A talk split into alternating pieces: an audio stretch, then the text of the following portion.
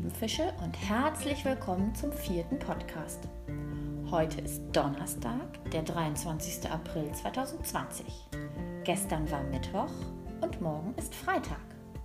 Gestern haben wir uns mit dem G beschäftigt. Und Luis und Jonas haben gut aufgepasst und haben alle Antworten gewusst. Hört selbst.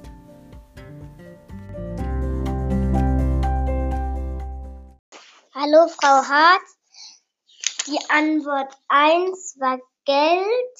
Die zweite Antwort war Gebiss. Die dritte Geburt. Und die vierte Glatze. Äh, äh, und die vierte war Gehweg. Und die fünfte hat Line ganz schnell gesagt. Line, was ist die fünfte? Die fünfte ist die Glatze. Wir wünschen Ihnen einen schönen Tag. Liebe Grüße. Hallo, hier ist Jonas. Ich weiß die Antworten. Erstens Ge Geld, Geld. Zweitens Gesicht. Drittens Geburt. Viertens Ge Gehweg. Fünftens Klatze. Tschüss, Frau Hart.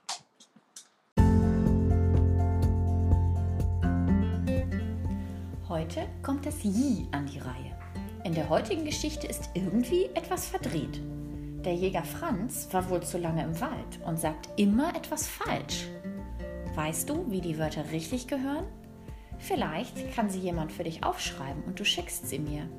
Oder du schickst mir über die App eine Sprachnachricht. Oder du rufst mich einfach an.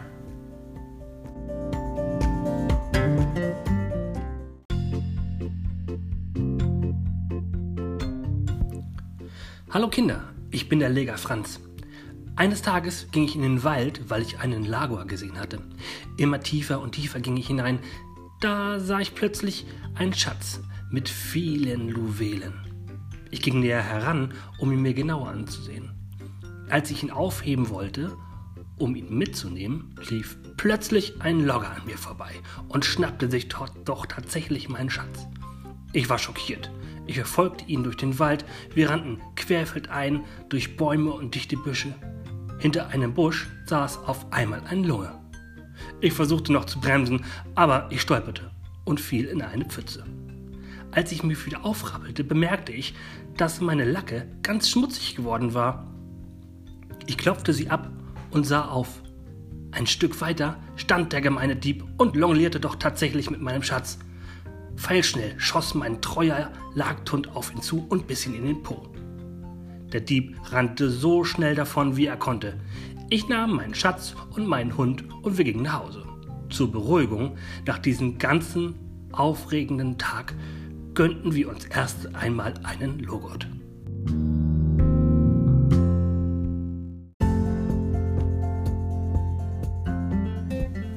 Jetzt kommt das dritte Kapitel von Räuber Hotzenplotz.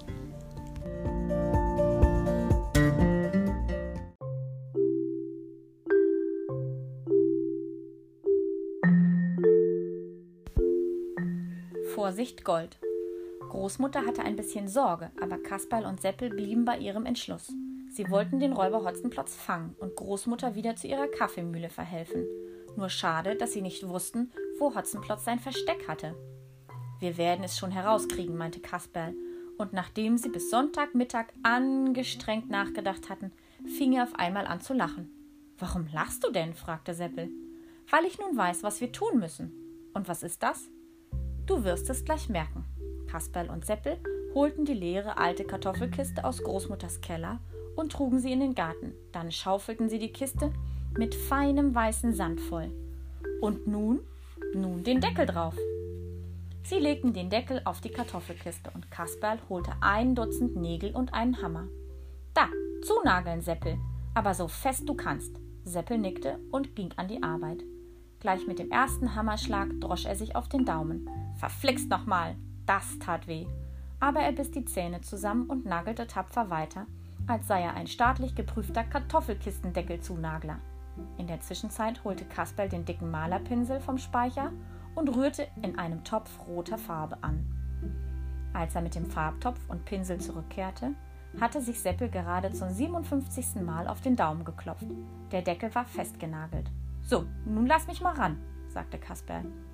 Er tunkte den Pinsel in die rote Farbe ein, dann schrieb er zu Seppels grenzenlosem Erstaunen mit großen, weithin leuchtenden Buchstaben an die Kartoffelkiste Vorsicht, Gold. Was bedeutete das nun wieder? Seppel zerbrach sich den Kopf darüber, aber er konnte es nicht herausbringen. Weißt du was? meinte Kasperl. Anstatt hier herumzuglotzen und Daumen zu lutschen, könntest du lieber den Handwagen aus dem Schuppen holen. Seppel lief in den Schuppen und brachte den Handwagen. Dann musste er Kasperl die Kiste hinaufheben helfen. Das war keine leichte Arbeit, sie schwitzten und keuchten dabei wie zwei Nilpferde. Uff, stöhnte Seppel. Und das am Sonntag.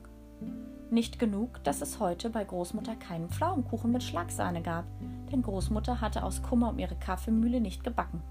Nun mussten sie auch noch schwer arbeiten. Aber sie schafften es schließlich doch. Und was nun? fragte Seppel. Nun kommt die Hauptsache.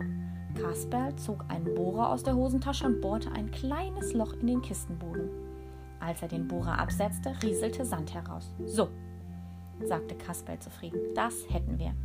Er spitzte mit seinem Taschenmesser ein Streichholz an, steckte es in das eben erst gebohrte Loch und verschloss es wieder. Seppel hatte ihm kopfschüttelnd zugesehen. Entschuldige, sagte er, aber da komme ich nicht mehr mit. Nein, sagte Kasperl und lachte. Das ist doch ganz einfach. Wir zwei fahren morgen früh mit dem Handwagen und der Kiste hinaus zum Wald. Dort liegt Hotzenplotz auf der Lauer. Wenn er uns kommen sieht, liest er die Aufschrift auf unserer Kiste und denkt, es ist Gold drin. Aha, meinte Seppel. Und dann? Na dann will er die Kiste natürlich haben. Wir lassen uns überfallen und laufen davon. Hotzenplotz schnappt sich die Kiste und schleppt sie wohin wohl? Wie kann ich das wissen, Kasperl? Ich bin doch nicht der Räuber Hotzenplotz. Aber das lässt sich doch leicht erraten, Seppel. Er wird sie nach Hause schleppen, in seinen Schlupfwinkel. Unterwegs aber läuft durch das Loch in der Kiste der Sand aus. Das gibt auf dem Waldboden eine feine Sandspur. Wenn wir nun wissen wollen, wo Hotzenplotz sein Versteck hat, brauchen wir dieser Spur nur zu folgen. Sie führt uns hin. Wie gefällt dir das? Das ist großartig, sagte Seppel. Das machen wir. Aber vergiss nicht, das Streichholz herauszuziehen, bevor wir weglaufen. Keine Sorge, rief Kasperl. Du kannst dich auf mich verlassen. Ich denke daran und er machte sich einen großen Knoten ins Taschentuch. Denn Knoten im Taschentuch sind oft schon recht nützlich gewesen.